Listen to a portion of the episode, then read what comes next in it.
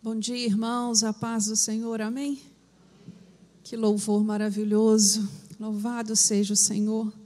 Antes de despedir os adolescentes, eu gostaria de cumprimentá-los pelo trabalho de ontem. Que coisa linda. Parabenizar vocês, parabenizar a pastora Viva e a sua liderança. Deus abençoe vocês. Tenham uma boa aula, vocês podem estar saindo, amém? Vai poder sair também os alunos da classe de discipulado e os alunos da classe de novos membros.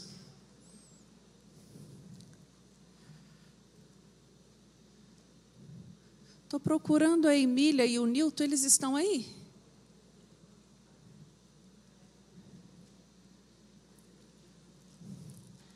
Irmãos, vocês que vão ficar no templo, se desejar vir mais à frente, pode vir. Abra sua Bíblia no capítulo 32 do livro de Gênesis. Nós estamos aí estudando uma série de lições sobre personagens bíblicos. E esses personagens estão aí ilustrando o tema principal das nossas lições, que é sobre vida de oração. É sobre isso que nós estamos estudando. E cada um deles tem algo para nos ensinar nessa prática né? Como fazer? E eu fico maravilhada como Deus faz, porque o Senhor ele não falou só sobre oração, ele não deixou para nós um tratado teológico sobre oração, mas ele nos deixou exemplos. Ele nos deixou homens e mulheres na Bíblia para nos mostrar como é. Como é que eu tenho uma vida de oração? E o personagem do nosso estudo de hoje é Jacó. Todos abriram sua Bíblia no capítulo 32? Nós vamos ler a partir do versículo 3. E enviou Jacó mensageiros diante da sua face Esaú, seu irmão, à terra de Seir, território de Edom. E ordenou-lhes, dizendo: Assim direis ao meu senhor Esaú: Assim diz Jacó, teu servo: Como peregrino morei com Labão e me detive lá até agora.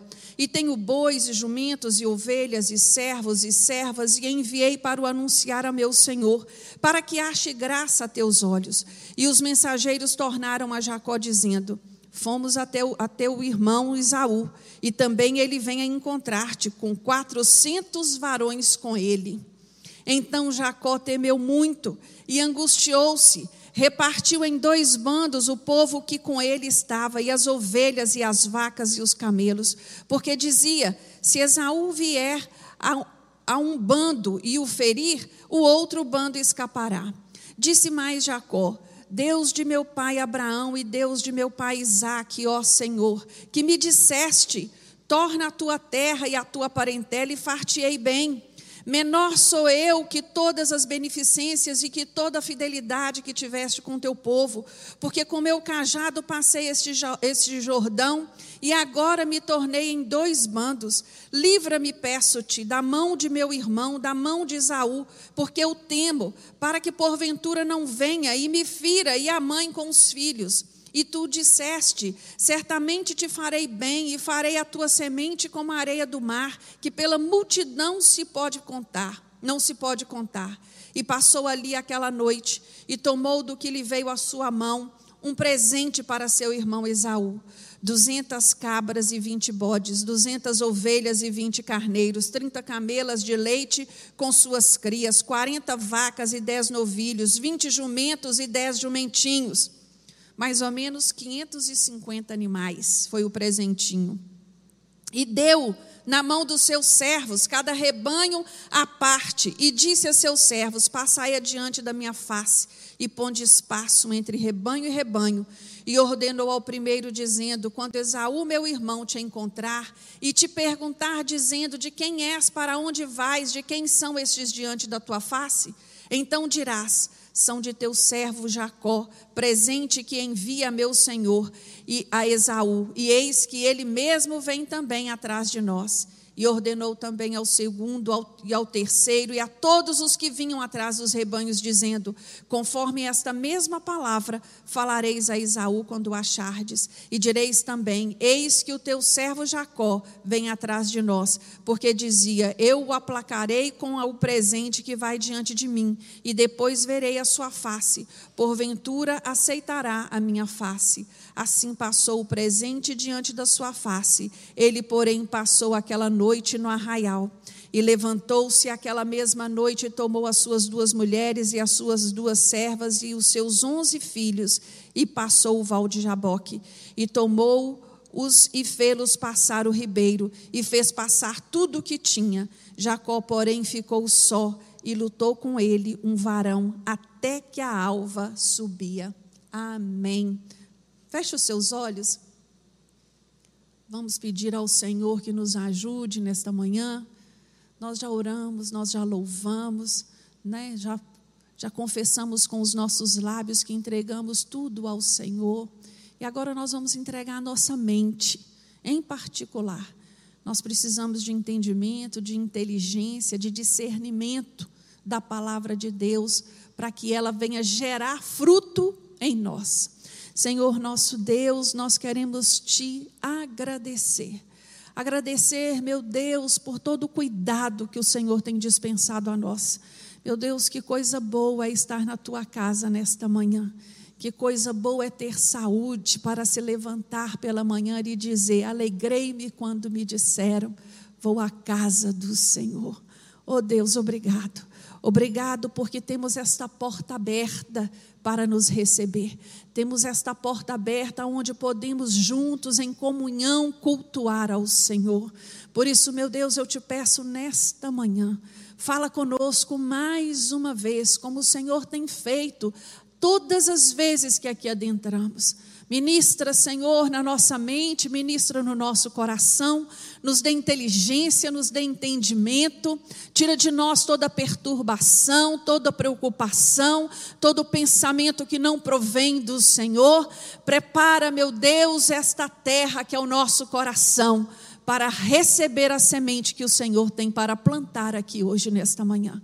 Meu Deus, eu te louvo por tamanho cuidado para com cada um de nós. E te peço também, meu Deus, por aqueles que estão nos assistindo, que por alguma razão não puderam estar aqui. Visita-os nesta hora.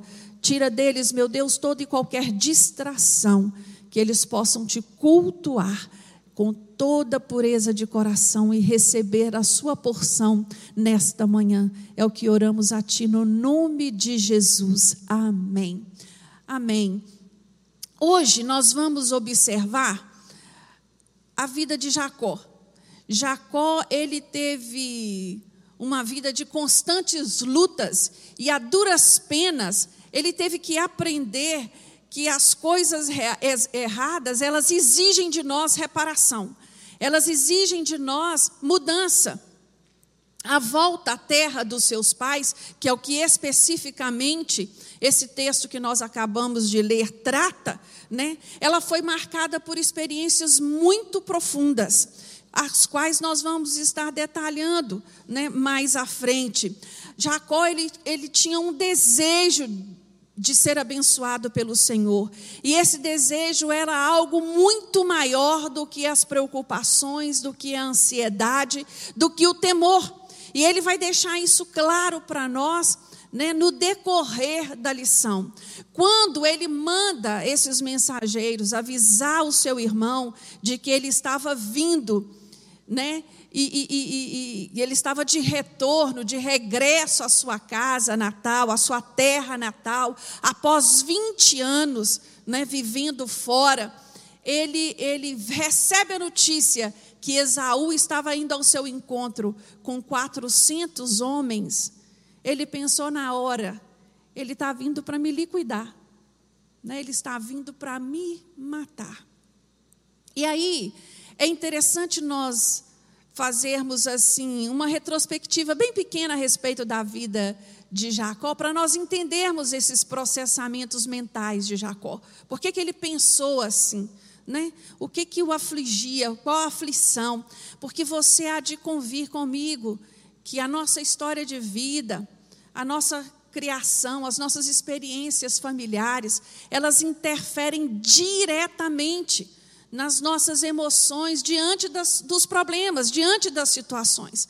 Às vezes, por mais que eu ame a Jesus, existem raízes aqui dentro do meu cérebro tão profundas que na hora que algo mais grave acontece, ou pelo menos eu penso que é mais grave, isso vem à tona, né? isso vem florescer. E é preciso prestar atenção nestas coisas, né? para a gente entender esse processo. Às vezes, Jacó, ele é muito apedrejado, né? a sua vida regressa, ele teve atitudes é, muito é, é, condenáveis. Mas nós vamos ver um pouquinho aqui a respeito da vida dele. Jacó nasceu quando ele nasceu, o seu pai tinha tinha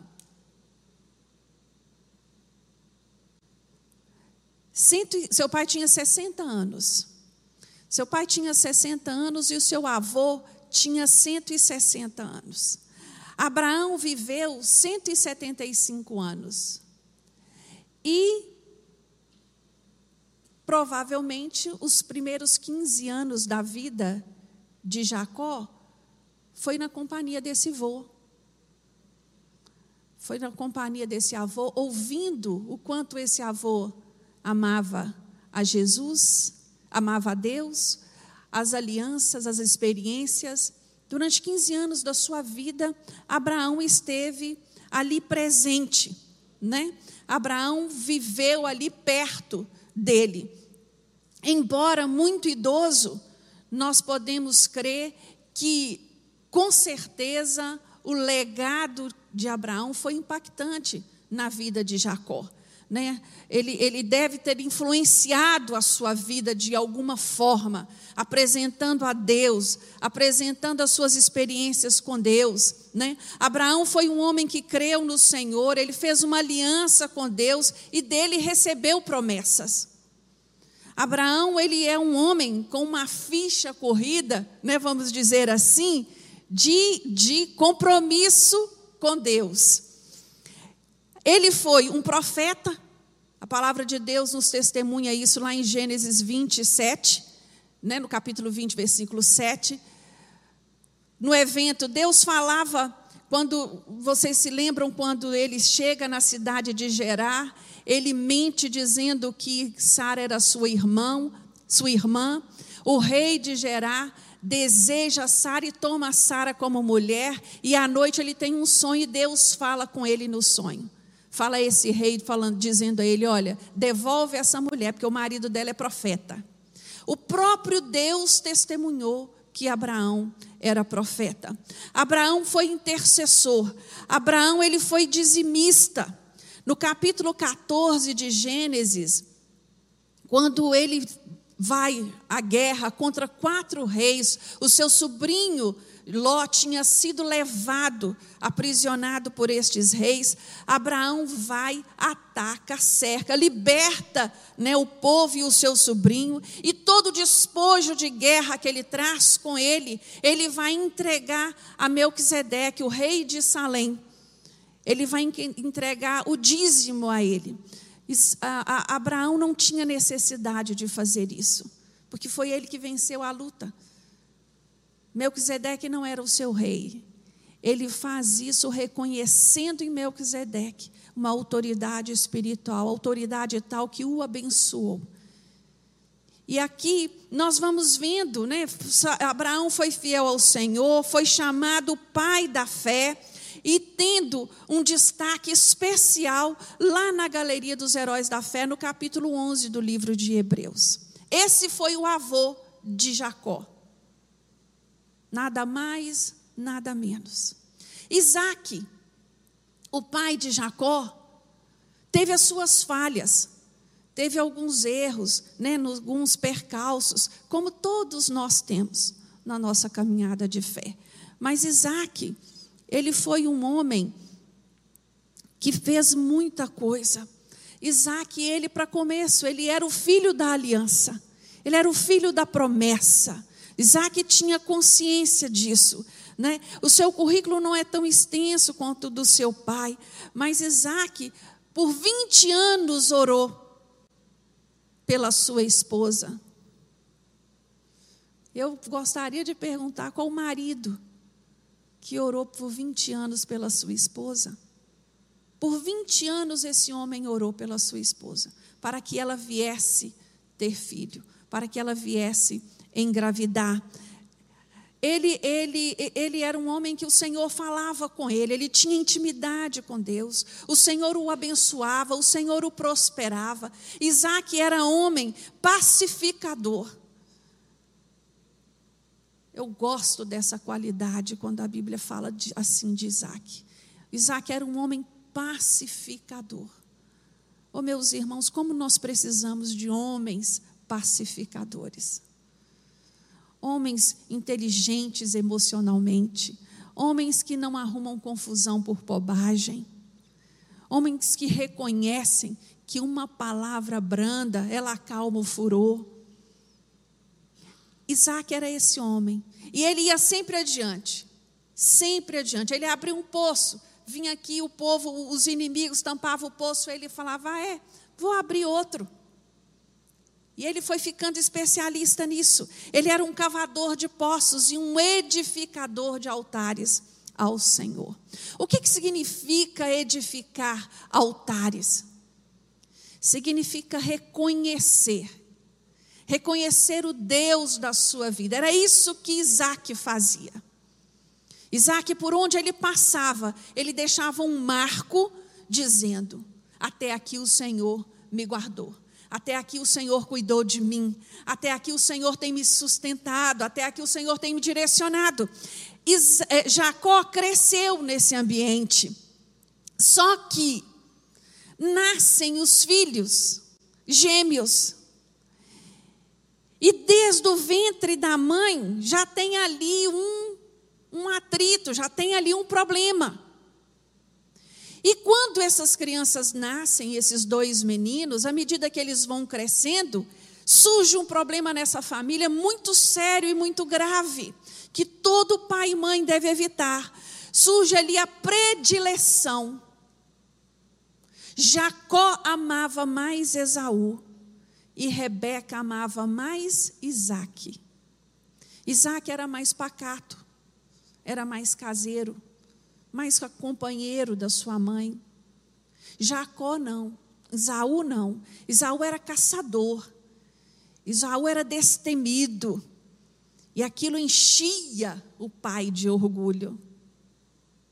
Então, dentro desse contexto familiar, se levanta uma roteirista, hábil nas trapaças, Rebeca.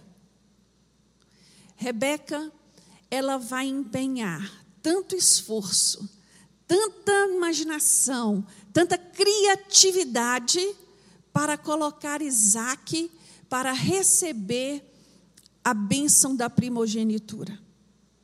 O primeiro ato ato assim no teatro da vida de Jacó foi qual? Trapacear seu irmão e fazê-lo vender a primogenitura a troco de um prato de sopa de lentilha. O segundo ato foi mais grave. Ele teve que se disfarçar de Esaú. Então Rebeca prepara tudo. Prepara uma pele, enrola no braço dele. Olha isso aí, irmãos, que coisa grave, que coisa séria.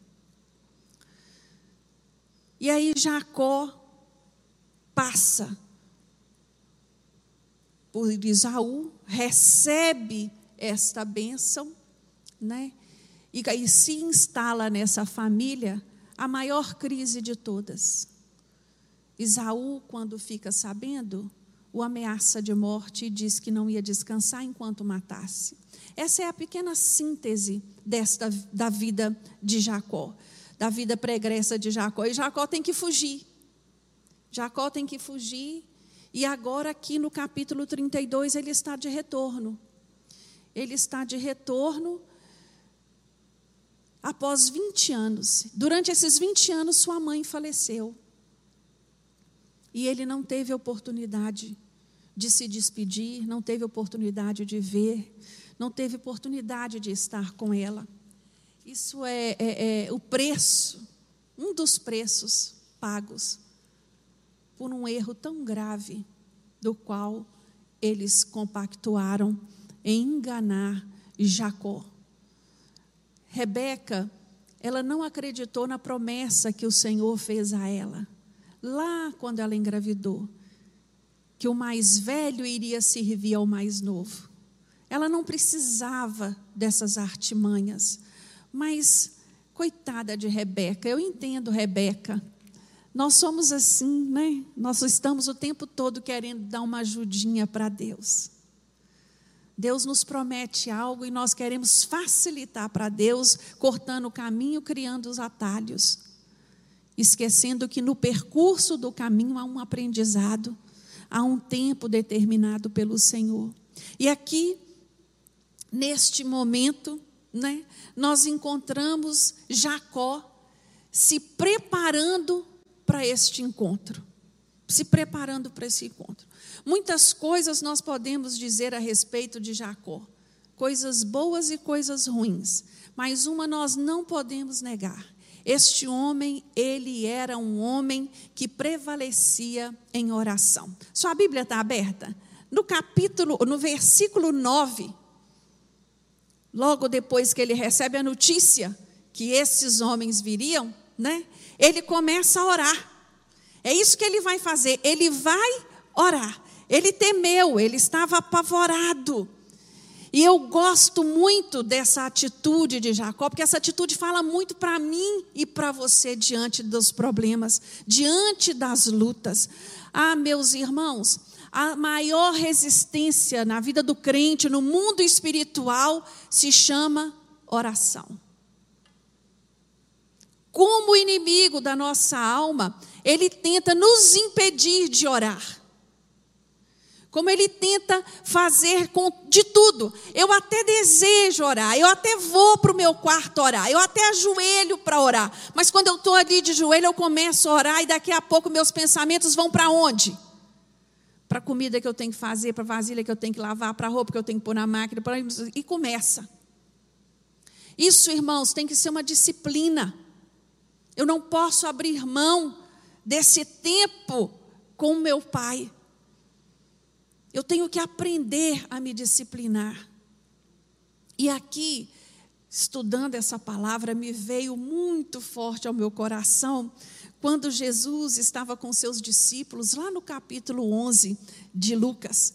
E os discípulos falam para ele assim: Jesus, mestre, ensina-nos a orar. Esses homens não pediram a Jesus que ensinasse a expulsar demônio, eles não pediram a Jesus que os ensinassem a curar, eles não pediram a Jesus que os ensinassem a pregar, mas pediu que ensinasse a orar, porque eles entenderam a importância, a necessidade da comunhão com o Pai. Como era importante ter essa, essa conexão com o Pai. E ela só vem através da oração. E aqui nós encontramos este homem, né, nesta situação tão assim dramática da sua vida. O versículo 7 diz que ele temeu muito e angustiou-se. Ele sabia o que ele havia feito, a gravidade do que ele havia feito. Ele tinha entendimento do prejuízo causado ao seu irmão. Ele não tinha dúvidas disso. Quando ele vê que o irmão vem encontrar com ele com mais 400 homens, qualquer um ia pensar a mesma coisa. Ele vem para se vingar. E a Bíblia, ela é tão maravilhosa que ela não só limita, né? Ela não se limita em passar para nós teorias. Ela traz relatos, ela traz fatos. E aqui tem um fato muito interessante, porque a oração de Jacó foi assim: Deus de meu pai Abraão e Deus de meu pai Isaque. Ó Senhor que me disseste, torna a tua terra e a tua parentela e fartei bem. Quem foi que disse que era para ele voltar, que estava na hora de voltar, que era tempo de voltar? O próprio Deus. O próprio Deus. Livra-me, aí ele vai, no versículo 10: Menor sou eu que todas as beneficências e que toda a fidelidade. No versículo 11: Livra-me, peço-te, da mão de meu irmão e da mão de Esaú, porque o temo. Eu sei do que ele é capaz, ele é capaz de me matar. No versículo 12: E tu o disseste. Então, de novo, foi o Senhor que me disse. Certamente te farei bem e farei a tua semente como a areia do mar. Então este homem, ele tinha recebido esta promessa. Deus tinha falado com ele: pode ir, que eu vou cuidar de todas as coisas. Mas ele temeu, e não temeu pouco. E ele ora, e ele apresenta para Deus uma oração persistente. Para mim, essa é a essência da oração de Jacó. É o que Jacó tem para nos ensinar nesta manhã: ser persistente em orar. Foi isso que Jacó fez. Jacó, em outras palavras, ele estava dizendo para Deus assim: Olha, Senhor, foi o Senhor que me disse para voltar para casa. Foi o Senhor que falou que eu podia vir, que eu estaria em segurança, que o Senhor ia me fazer bem. E agora, olha o que está vindo à minha direção. O meu irmão com mais 400 homens. Eu vejo Jacó fazendo algo muito interessante. Ele toma as promessas que Deus fez a ele e apresenta de volta para Deus. É isso que ele faz. Há um homem de uma vida, de um exemplo maravilhoso, um grande homem de Deus do século passado, George Miller. Ele diz algo muito interessante. Ele fala assim: olha, nas orações, a respeito de oração. Tomo as promessas da palavra de Deus e argumento sobre elas com o Senhor, não para convencê-lo de alguma coisa, mas para convencer a mim mesmo. Nós não temos que convencer a Deus de nada, mas às vezes nós esquecemos das promessas do Senhor para nós, não esquecemos? O Senhor me diz que eu sou mais do que vencedor em Cristo Jesus. E toda luta que aparece diante de mim, o que, é que eu faço? Eu me descabelo. Eu entro em pânico. Eu me desespero. E aqui, o que Jacó está dizendo, né, e nos ensinando nesta oração, é que quando nós repetimos as promessas que o Senhor nos faz, seja em pensamento, seja em oração, promessas tão graciosas a nosso respeito, promessas de saúde, de sustento, de paz, de salvação, de entendimento, de direção, não é? Eu lembro a mim mesmo sobre elas. Eu vou trazendo à minha memória aquilo que me dá esperança. E o que me dá esperança é a palavra do Senhor. Por isso é tão vital para a vida do crente estudar a Bíblia, conhecer a palavra de Deus. Eu, pouco antes do culto, eu estava conversando com um irmão sobre isso, a diferença entre ler a palavra e estudar a palavra. Você concorda que é diferente? É diferente. Quando eu estudo a palavra de Deus, eu me aprofundo nos detalhes, nas entrelinhas. E, esse, e, e quando nós oramos as promessas que o Senhor tem aqui, na Sua palavra, para a nossa vida, nós vamos falando a nós mesmos: olha, alma, lembra, lembra que foi o Senhor que te prometeu. Lembra que o Senhor te prometeu que você e a sua casa serviriam a Ele, mesmo quando as coisas parecem desordenadas. Lembra que o Senhor te prometeu que um justo não passa falta de nada, então não desespere. Lembre que o Senhor diz na Sua palavra que Ele levou sobre si todas as suas dores e as suas pisaduras. Vocês estão entendendo, irmãos, o que eu quero dizer? Quando eu oro as promessas de Deus a meu respeito, eu não estou lembrando Deus, mas eu estou lembrando a mim. E é importante que eu traga na minha memória esse, essa lembrança constantemente, diante das dificuldades. A palavra de Deus nos fala lá em Mateus 7, 7. Pedi e dar-se-vos-á. Buscai e encontrareis. Batei e abri-se-vos-á. Eu gosto demais desses três verbos seguidos, porque eles falam de quê? Persistência. Eu busquei, eu pedi, mas eu ainda não recebi. Então eu vou fazer o quê? Vou continuar buscando. Eu estou buscando, mas eu não encontrei ainda. Eu vou então bater a porta. Isso é vida de oração. Não pense você que você ora uma vez, duas vezes e pronto. Não. Existem promessas que precisam de um tempo maior de busca, de oração, de intercessão. Existem umas que são mais rápidas, mas outras não. E assim nós vamos, orando, entendendo que nesse caminho eu vou, eu vou aprendendo. Durante este caminho de oração persistente, eu vou sendo lapidada. Durante este caminho de oração persistente, eu vou sendo tratada, eu vou sendo curada. O maior problema durante o período da oração não é o que eu estou pedindo, é o que está aqui dentro. Precisa ter lugar para ser cuidado e ser tratado. É somente quando persistimos em oração que somos capazes de receber o que Deus tem para nós.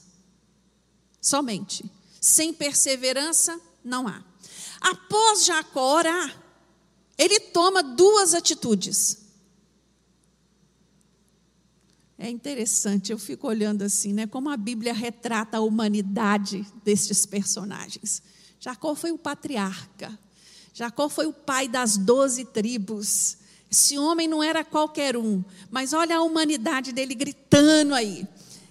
Depois de orar, de lembrar para ele mesmo a promessa de Deus, ele toma duas atitudes. Primeira delas, vou dividir o meu povo. Vou dividir em dois grupos. Um vai para um lado, outro vai para o outro, enquanto Isaú se preocupa em matar um grupo, o outro grupo prevalece, escapa. Depois de pensar em dividir o grupo, né? Ele está lá no versículo 8. Depois de dividir o grupo, ele fala assim: Eu vou enviar presentes. Eu vou enviar o presente para o meu irmão. Quem sabe os presentes aplacam a ira. E você, eu gostaria de deixar muito claro para você que, que está no templo e aqui você que está nos, nos assistindo, que em nenhum momento esse presente tinha a, a, a conexão, o sentido de suborno. Em nenhum momento Jacó pensou numa forma de subornar o seu irmão. Ele pensou em compensar.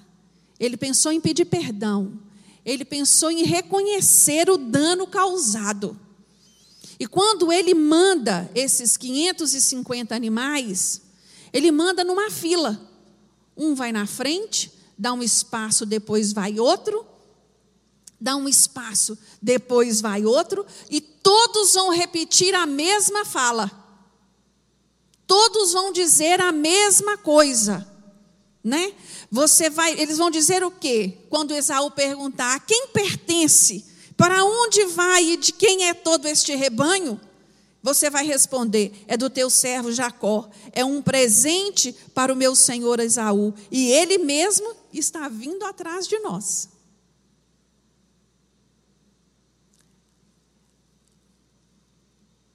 Eu, eu fico imaginando Esaú, Jacó, quando ele toma essa decisão.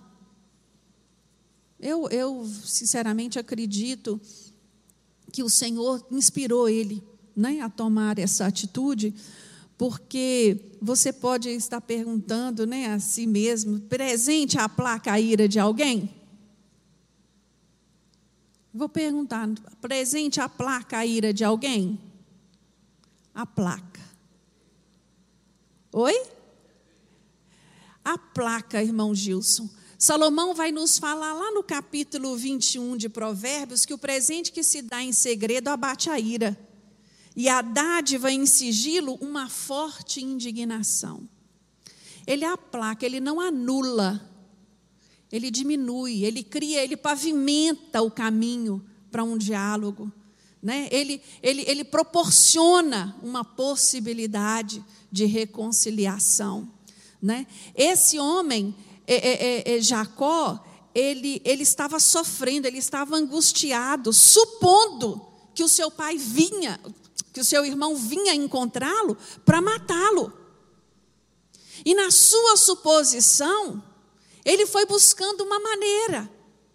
E ali ele estava angustiado, sofrendo com seus pensamentos. Quantos de nós não somos assim? Esquecendo que do outro lado tem Deus trabalhando no coração do outro, aplacando a ira, mudando, porque a Bíblia fala que só o Senhor é capaz de mudar o coração do homem. Jacó ainda não tinha experimentado deste milagre como o seu avô. O seu avô, quando vai subindo o Monte Moriá para sacrificar Isaac, ele tinha no seu coração uma certeza: Deus vai enviar provisão. Ou ele vai ressuscitar Isaac depois, eu, são coisas que eu penso, pela atitude dele. Ele vai dar um, um jeito. E eu imagino que à medida que Abraão subia aquela montanha, do outro lado subia um carneiro.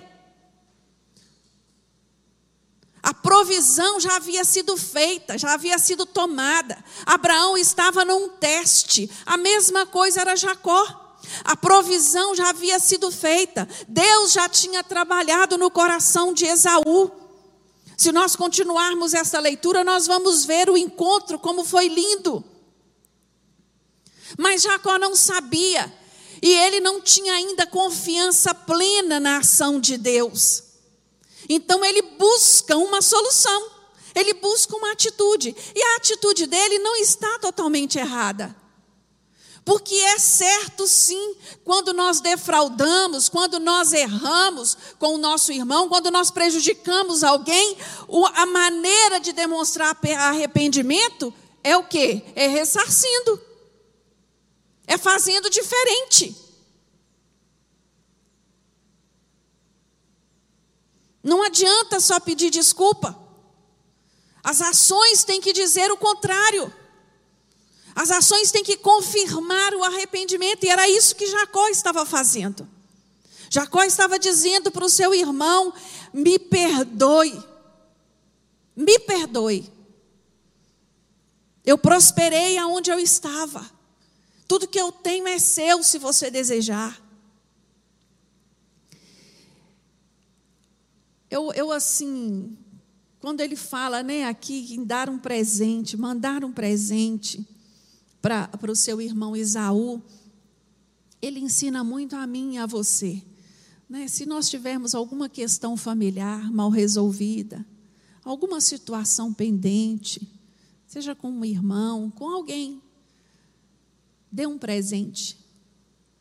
Dê um presente. Mas não espere essas questões para presentear.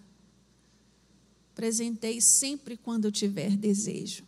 Presente aqui é uma forma material a qual ele estava oferecendo, porque o dano era material. Mas presente não é só isso. Tem muitas maneiras de presentear alguém, né? de ser generoso com alguém oferecendo o seu tempo, oferecendo o seu carinho, oferecendo a sua amizade, a sua solidariedade, oferecendo a sua mão estendida, oferecendo o seu ouvido. Seja generoso, seja generoso com aquele que precisa. Plante sempre uma semente de generosidade por onde você passar você vai ver que a sua vida vai ser muito mais feliz. Não foi esse o segredo ensinado a nós domingo passado à noite? O legado da generosidade. Você quer ser feliz? Seja generoso. Então, aqui, voltando ao nosso assunto, Jacó tomou todas as providências, mandou os presentes, mandou tudo, dividiu os grupos, fez todo mundo passar pelo, pelo, pelo, pelo val de Jaboque, né? que é. Eu, eu gostaria de trazer essa informação só para acrescentar o nosso conhecimento. Val é um, é um trecho do rio raso aonde se dá para atravessar a pé, onde os animais podem atravessar. E naquela época, os viajantes, eles precisavam buscar estes lugares para a sua viagem prosseguir. Então, esse caminho provavelmente deve ter sido o mesmo caminho que Abraão fez para chegar a Canaã, porque eh, Jacó já estava perto, Jacó não estava longe. E ele atravessa os grupos né, por esse val, nesse vale, no vale de Jaboque, e, e, e, e distribui né, o seu povo em dois. Ele reparte o seu povo em dois. E depois que isso acontece, depois que os presentes saem em tudo, a Bíblia nos fala no versículo 24 que Jacó ficou sozinho. Jacó ficou sozinho. Era noite, já, e Jacó estava ali só. Irmãos, existem lutas na nossa vida que nós vamos enfrentar sozinhos. Sozinhos. Nós temos a colaboração dos irmãos, nós temos a oração de intercessão dos irmãos, nós temos a palavra de apoio mas à noite, a hora que mais dói, a hora que o negócio fica estreito, você vai estar sozinho. Você vai estar sozinho. E aí é a hora de perseverar em oração. Aí é a hora mesmo de batalhar. E o mais lindo que acontece neste, neste lugar né, no, no, no, no Val de Jaboque, depois do versículo 24, quando diz que Jacó, porém, ficou só, e ali ele lutou com ele, e lutou com ele um varão, até que a alva subia. Lá em Oséias, no capítulo 12, no versículo 3 e 4, vai dizer com quem Jacó lutou. Vai responder assim a nossa pergunta: No ventre de sua mãe segurou no calcanhar de seu irmão, a fim de suplantá-lo. Mais tarde, como homem, lutou com Deus e lutou com o anjo e recebeu vitória. Chorou e suplicou o seu favor. Em Betel encontrou a Deus e ali conversou com ele. Com quem Jacó lutou? Com o anjo. Com o anjo do Senhor. Foi um tempo de batalha. E quando nós olhamos para esse homem, uma coisa nós não podemos negar a respeito de Jacó: Jacó era um lutador. Jacó não fugia das suas lutas. Ele lutou com seu irmão, ele lutou com seu pai para receber a bênção, ele lutou com Labão. Quando eu falo em luta aqui, nós não estamos falando de luta corporal, né? nós estamos falando da luta das, com, a, com, a, resistência que ele tinha né, na sua frente. E Jacó, quando depara com este anjo, a única coisa que ele queria era o quê? Me abençoa. Eu imagino que ele segurou esse homem e não soltou ele por nada. E esse homem devia falar com ele: me larga, me deixa aí. E ele: não, enquanto você não me abençoar. Jacó tinha noção, ele tinha entendimento do valor da bênção de Deus, coisa que falta a muitos de nós. Não tem nada mais precioso na vida do crente do que a bênção do Senhor. Olhamos para tantas coisas que nós queremos, que nós desejamos, e esquecemos de desejar a bênção do Senhor. Era isso que Jacó queria. Jacó queria a bênção do Senhor. E ali o dia vai clareando. Isso durou a noite toda, a madrugada toda. E quando o dia começa a clarear, No versículo 16, Jacó vai dizer a ele: Eu não te deixo enquanto você não me abençoar. Quando o anjo percebeu que ele não ia soltar, tocou na coxa de Jacó. A Bíblia diz que ele, ele, ele, ele, ele tocou nessa, na, na junta da coxa, provavelmente no quadril. Vocês podem imaginar a dor que esse homem deve ter sentido ali, naquela hora, quando isso desandou, sei lá de que forma? Um nervinho ciático inflamado, dói para lá, imagina uma junta desencontrada ali, machucada ali. E mesmo assim, ele persistiu. Essa junta essa coxa né, deslocada, me faz pensar tantas coisas. Às vezes nós estamos ali buscando a bênção de Deus, né, louvando ao Senhor, em comunhão, daí a pouco vem um problema. Minha empresa fale, meu cônjuge adoece, meu filho traz um problema. E aí o que, que eu faço? Eu abro mão de Deus. Eu largo Deus, eu desisto de Deus. Jacó ensina para mim e para você que seja com a coxa curada ou com a coxa deslocada, eu quero é Deus. É isso que Jacó está falando para mim e para você nessa manhã. Eu quero é Deus. E ali, essa luta, né, essa perseverança em buscar a bênção de Deus, Jacó tem a sua vida transformada. A transformação na vida de Jacó, ela foi tão plena e profunda que o nome dele foi trocado.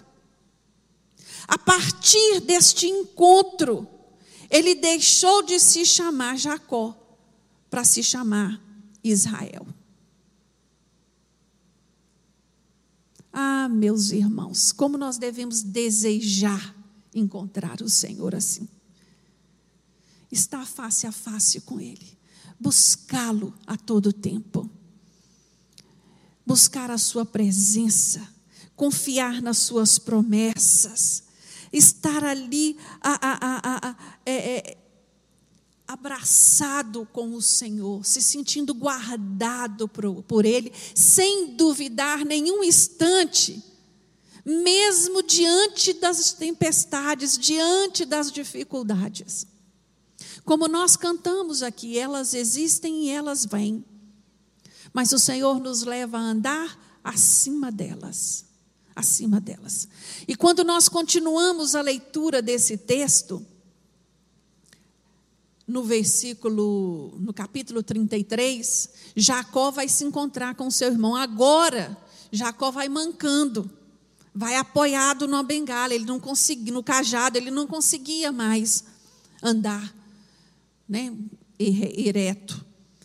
E quando ele se encontra com o seu irmão, quando ele avista, né, é, é, é, Esaú e os seus 400 homens, ele se, se, se, se inclina a Esaú e a Bíblia diz que Esaú sai correndo para encontrar com Jacó. Olha que encontro mais lindo. Esse encontro me lembra, sabe qual encontro que a Bíblia retrata? Do filho pródigo. Quando o pai sai correndo para encontrar com o filho pródigo, só com uma diferença muito grande. O filho pródigo saiu rico e voltou pobre. Jacó saiu só com um cajado e voltou muito rico. Mas aqui é um encontro de perdão, um encontro de amor. Esaú, quando vê o seu irmão, corre ao encontro dele e o abraça. Foram os presentes que aplacaram o coração dele, a ira dele? Não, irmãos. Deus já vinha trabalhando no coração de Esaú para perdoar Jacó. Quando Deus disse para Jacó: Volta, volta que eu vou te fazer bem, volta que eu te guardarei, volta que você vai estar bem. Ele já, Deus já estava trabalhando. Isaú não, eh, Jacó não podia perceber isso, porque somos limitados, nós não somos capazes de perceber, não é verdade?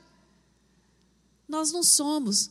a luta, o problema está à nossa frente, nós nos consumimos, nós nos desgastamos emocionalmente, para quando chegamos lá, ser surpreendido pela solução que o Senhor tem. Uma solução que ele já vinha trabalhando a nosso favor. Foi isso que aconteceu aqui. Jacó não percebeu, ele não sabia, mas ele, ele, ele, ele experimentou né, do milagre de Deus. Deus, Deus transformou a sua situação. Deus mudou o seu nome. E é lindo quando Deus, quando o anjo fala com ele no versículo 27, e disse-lhe: "Qual é o teu nome?" E ele disse, ele disse Jacó. O anjo perguntou para ele. Então disse: "Não se chamará mais o teu nome Jacó." Versículo 28. Mas Israel, pois como príncipe lutaste com Deus e com os homens e prevalecestes. A história de vida de Jacó era de luta. Uma luta atrás da outra. E aqui ele, ele, ele recebe o selo de Deus na sua vida. Troca a situação, muda a história. Se antes o nome era um nome pejorativo, era um nome que dava a ideia de alguém trapaceiro, de era um, um nome de alguém usurpador, aqui não. Aqui o nome é mudado para Israel. Agora a história foi mudada, foi transformada. Jacó, ele ensina para mim e para você nessa luta com o anjo, a ousadia na oração que nós devemos ter. Essa ousadia na oração, irmãos, não passa por essa teoria que muitos têm aí ensinado, eu determino para Deus. Ninguém determina nada. Viu? Ninguém determina nada para Deus. Ousadia na oração é prevalecer orando. É prevalecer orando. É a convicção de que aquele que prometeu é fiel para cumprir. Independente, eu estou olhando, não vejo nada. Não consigo ver nada, não vejo uma mudança, não vejo uma transformação, mas eu creio que vai acontecer. Porque quem me prometeu não é homem para mentir. Quem me prometeu não não me engana, não volta atrás, ele é fiel para cumprir. Vocês estão entendendo? Ousadia na oração é, é prevalecer ali orando e buscando, esperando Isaac orou 20 anos para que a sua esposa pudesse ter um filho. Isso é ousadia na oração. Não orou um ano, dois anos, três anos, ah, quer saber? Eu vou desistir. Não, isso não é da vontade de Deus para mim, não. Mas havia uma promessa. Como essa vontade não é para mim? Se Deus prometeu que você seria pai de nações. Às vezes oramos para alguém da nossa família, de dentro de casa, o núcleo familiar. E nós começamos a falar com Deus: Ah, Deus, isso eu já estou para desistir. Esse aí não muda, não. Esse caso está perdido. Mas como? Se Deus fala para mim na Sua palavra que eu e a minha casa serviremos a Ele. Ousadia na oração. Jacó ele reconhece na sua oração a sua impotência. Ele reconhece que ele era o menor de todos. Lá no versículo 10. Eu sou o menor de todos, mas eu estou firmada na sua fidelidade. Na sua fidelidade, Senhor. Senhor, quando nós oramos, Senhor, eu sei que eu não mereço. Quem sou eu? Mas eu estou firmado na tua palavra, na tua promessa. Eu gostaria de finalizar com uma, com uma, uma frase de um autor, Leonardo Henriel, sobre oração. Ele diz o seguinte: que nós podemos calcular o peso do mundo, medir a velocidade de um raio, até saber a hora do nascer e o pôr do sol, mas não podemos calcular o poder da oração. A oração ela é tão incomensurável quanto Deus. A oração é tão poderosa quanto Deus, porque é Ele que se compromete a respondê-la. Amém? Talvez você ainda não tenha entendido o poder da oração, mas eu queria te dar um exemplo. A oração, ela é como respirar da alma. Ela é o segredo espiritual da vida do crente. Nenhum outro meio pode substituí-la. Todos nós devemos desenvolver e nos comprometer com a oração, porque a oração é a saúde da alma. É a saúde do, da alma. Se nós fôssemos olhar para o nosso coração e os nossos músculos espirituais, ela é o principal suplemento para você ser um crente forte, um crente fortalecido. É a oração. Você negligencia o exercício da oração, ou se dedica, né, mais ou menos conforme lhe parecer e ser conveniente, você perderá a sua firmeza com Deus. É a oração que nos diferencia nessa caminhada com o Senhor. Não é só conhecer a palavra de Deus. Conhecer a palavra de Deus tem tantos homens, né, cultos que conhecem a Bíblia, podem citar passagens bíblicas, mas nenhum deles vivenciam o poder de Deus na sua vida, porque não tem vida de oração, não tem comunhão. Que você possa, meu irmão, minha irmã, valorizar cada dia mais a sua vida de oração com o Senhor. Vamos ficar de pé?